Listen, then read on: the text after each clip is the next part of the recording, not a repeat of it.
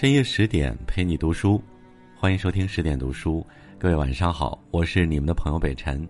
今天和你分享的文章是《诗鬼李贺》，一个人最大的本事是能熬。欢迎你的收听。如果喜欢今天的文章，也欢迎在文末右下角为我们点击一个再看，并分享给你的家人和朋友。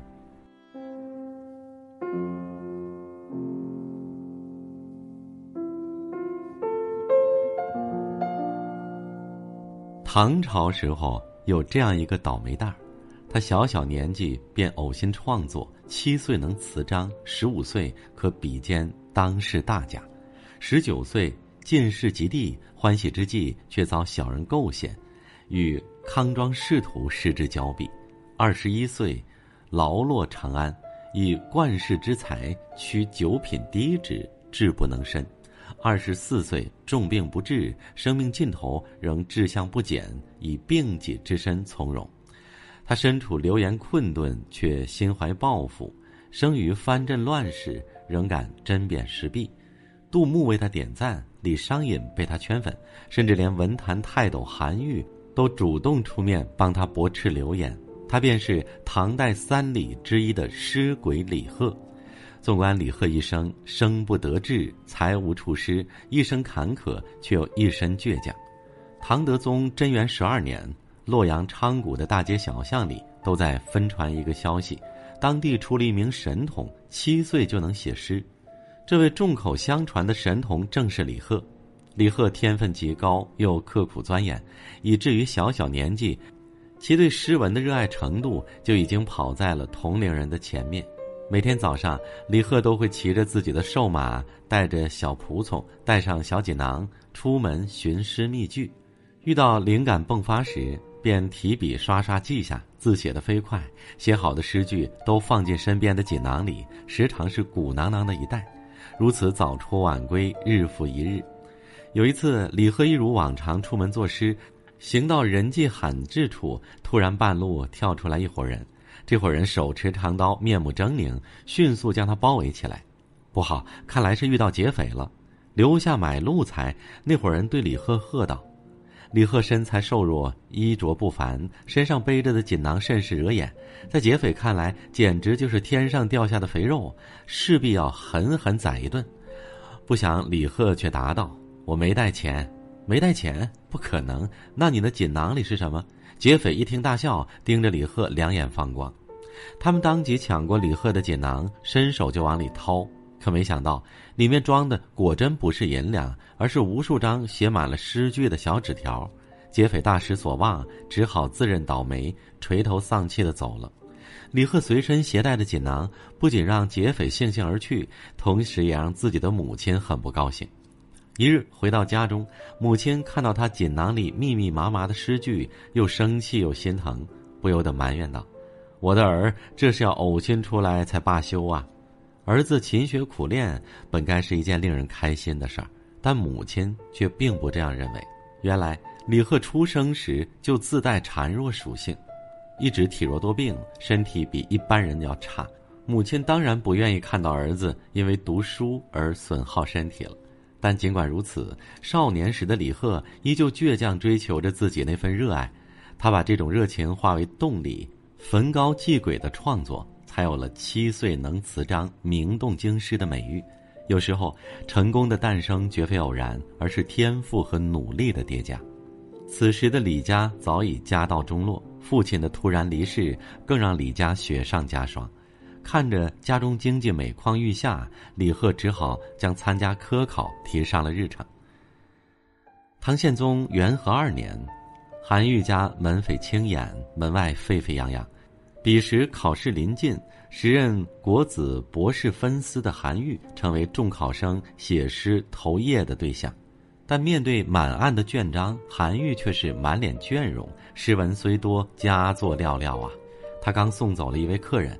困意便如密布的层云般涌来，想着再看看诗解解乏，便随手拿了一卷诗文，一边解衣带一边阅读。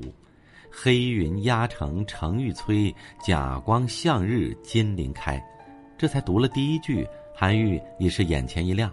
待他一口气将全诗读尽，不由得心花怒放。此等文章将战场局势之紧张、气势之凶猛、形势之严峻、场面之悲壮描写的淋漓尽致。韩愈读罢，连衣带也不解了，连忙出门相迎。就这样，年仅十八岁的李贺以守雁门太守行叩响了韩愈家的大门。紧接着，李贺又以过人的才识顺利通过了府试。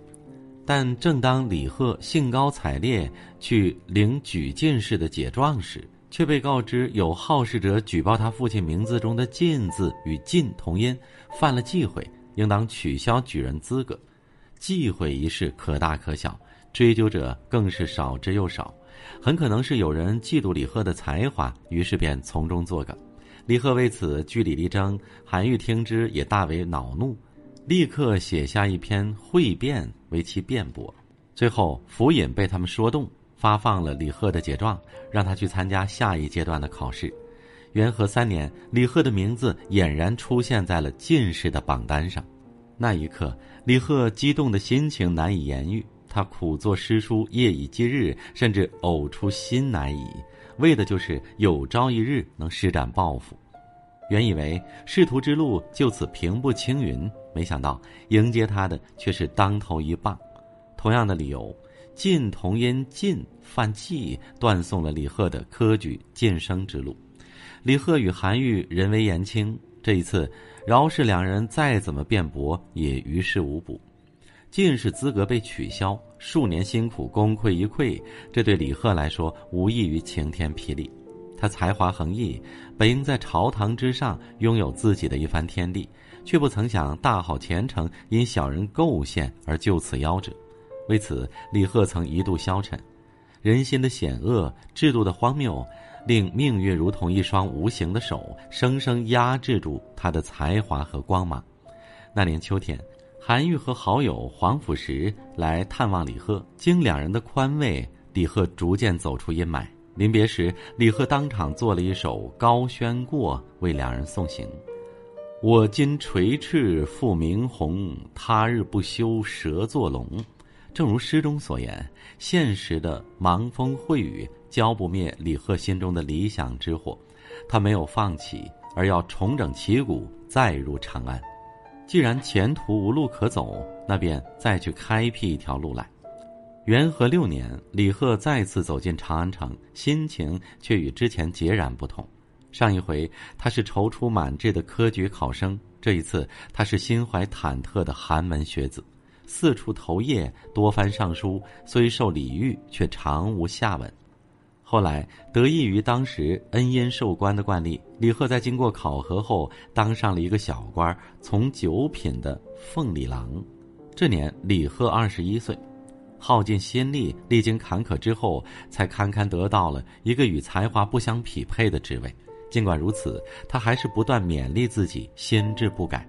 在一次酒席上，主人家与李贺举杯相对，用主父宴和马周皆是先受排挤后被重用的故事来宽慰李贺。李贺大受鼓舞，立即作下一首《置酒行》：零落七尺一杯酒，主人奉上客长寿。主父西游困不归，家人折断门前柳。吾闻马周西作新风客，天荒地老无人识。空将简上两行书，直犯龙颜请恩泽。我有迷魂招不得，雄鸡一声天下白。少年心事当拿云，谁念幽寒作乌恶？在场众人闻之，无不大受震撼。诗的末尾，人们仿佛又看到当年那个初入长安、满怀希望的少年立在眼前。虽然李贺志不在此，心情憔悴如走狗，但还是兢兢业业在凤里郎这个岗位上干了三年。他亲眼看见了百姓民不聊生的现状，写出不少反映现实、鞭挞黑暗的诗文。他写“免从天地素，天上寡臣恶”，影射永贞宫变。写洞庭雨角来吹笙，酒酣鹤乐使道行，暗讽当权者骄奢；写何处偏伤万国心，中天夜酒高明月，痛心统治者荒诞误国。他写了数篇诗文抨击时事，借古讽今。姚文谢说：“李贺的诗深刺当世之弊，切中当世之隐。但这一篇篇诗文有如以卵击石，对于唐朝彼时的当权者来说，不痛不痒，甚至还有可能给自己带来灾祸。社会的黑暗，人心的凉薄，难道李贺不知吗？他当然知道。可贵的是，尽管知道生之艰难，世之险恶，仍然怀着一腔孤勇和无畏。临到终了，李贺仍然拥有“男儿何不带吴钩”的热血和倔强。即便是在生命尽头的那几年，身负重病的李贺仍然没有放弃自己的理想。辞官后，他入了昭义军节度使军中做幕僚，帮忙处理公文。元和十一年，李贺走投无路，回到家中，不久后病故。那年他二十七岁。我当二十不得志，一心酬谢如枯兰。李贺的一生伴随着坎坷与失意。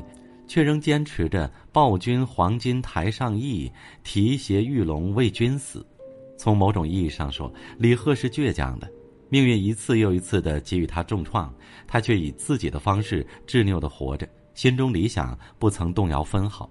如今昔人已乘黄鹤去，而他所留下的诗，则替他延续了上千年的生命。这一份倔强如一团熊熊烈火，在他有限的二十七载生命里点燃了他的人生，鲜活了他的诗句，时至今日仍无法泯灭。人生不如意事十有八九，有多少人当起了生活的逃兵，又有多少人伤痕累累后仍能心事当拿云？或许有时候，区别只在于那一份咬牙坚持的倔强。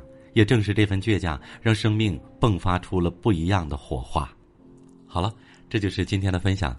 再次感谢您收听十点读书，我是你们的朋友北辰，祝大家晚安，明晚见。